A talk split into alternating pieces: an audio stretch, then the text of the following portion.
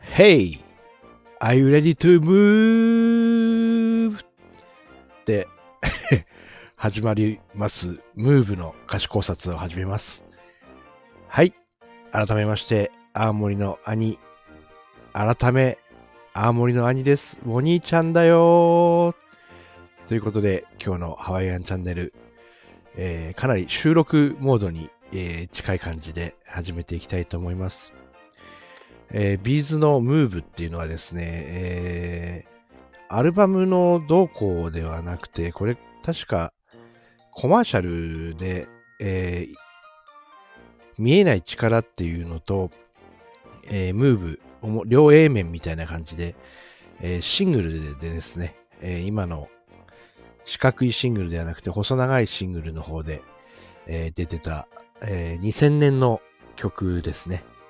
になりますが、あの、この曲のすごいところはですね、まあ、ビートも速いんですけども、その中でこのメッセージ、えー、背中を押すようなメッセージ、えー、問いかけるようなメッセージがすごく響いてきます。で、あ、発売日間違えてますね。1996年3月6日でした。ごめんなさい。えー、2000年じゃなかったです。1996年の3月6日ですね。えー、訂正します。えー、この日、えー、またすごい日に出てますね。えー、結果ですね、えー、兄はどうなったかって言いますと、えー、この曲を聴いて、海外に1年行っちゃいました。あのー、まあ、歌詞、歌詞の解説はこれからやっていくんですけども、これの曲でですね、えー、めちゃめちゃ背中を押されまして、えー、海外に1年ボーンと行っちゃうんですね。えー、どこで、えー、そんな感じになっていくのか、歌詞考察、始めていきたいと思います。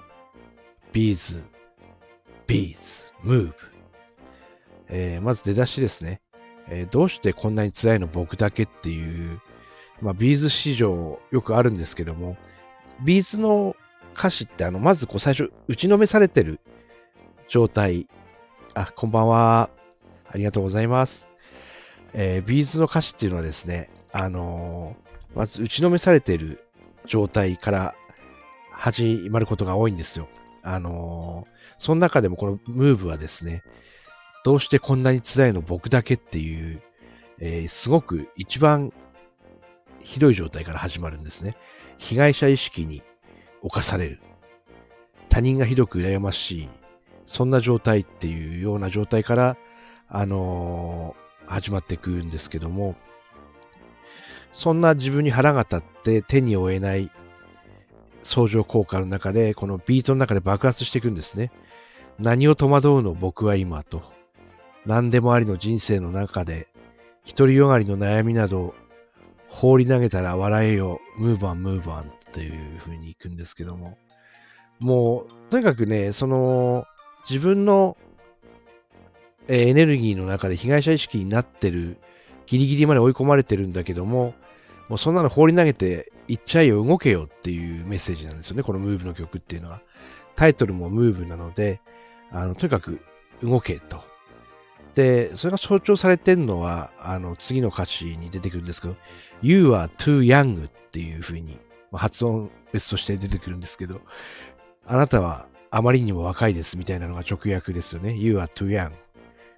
まだお若いのに疲れてみたいなことを稲葉さんが言い出すんですけども、世界を全部見てきたように、リタイアするのも結構渋いと。半端な道場を買うのだけはやめようみたいな。もう語りかけてくるみたいな歌詞がこう続くんですよね。あの、あんたちょっと若すぎんじゃないのって、お若いのに疲れてんじゃないのって、もう世界全部見てきたように語ってんじゃないのって、見てきたの本当にみたいな感じですごくこう、語りかけてくるように聞こえます。でね、えー、リタイアするのも結構渋い、諦めるのも結構簡単みたいな感じで、周りの道場だけが買うのはちょっとねっていうような感じで、えー、語りかけてきます。そしてまた来ますね。何をビビってるの君は今っていう。本当今になると珍しいんですよね。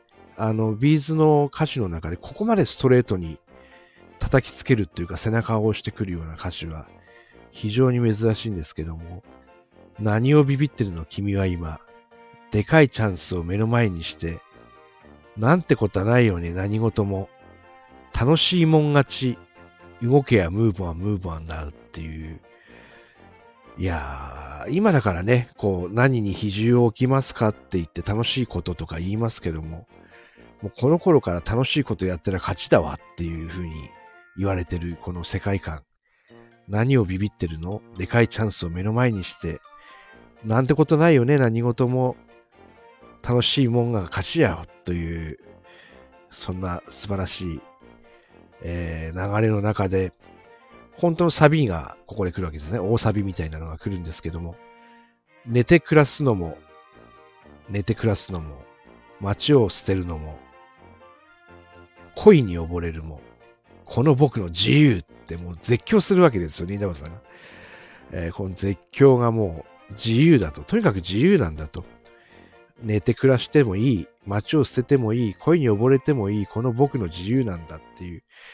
この僕の自由っていうのはですね、実はこの僕らの自由みたいなところもあって、僕たちは自由なんだっていうところがすごく読み取れます。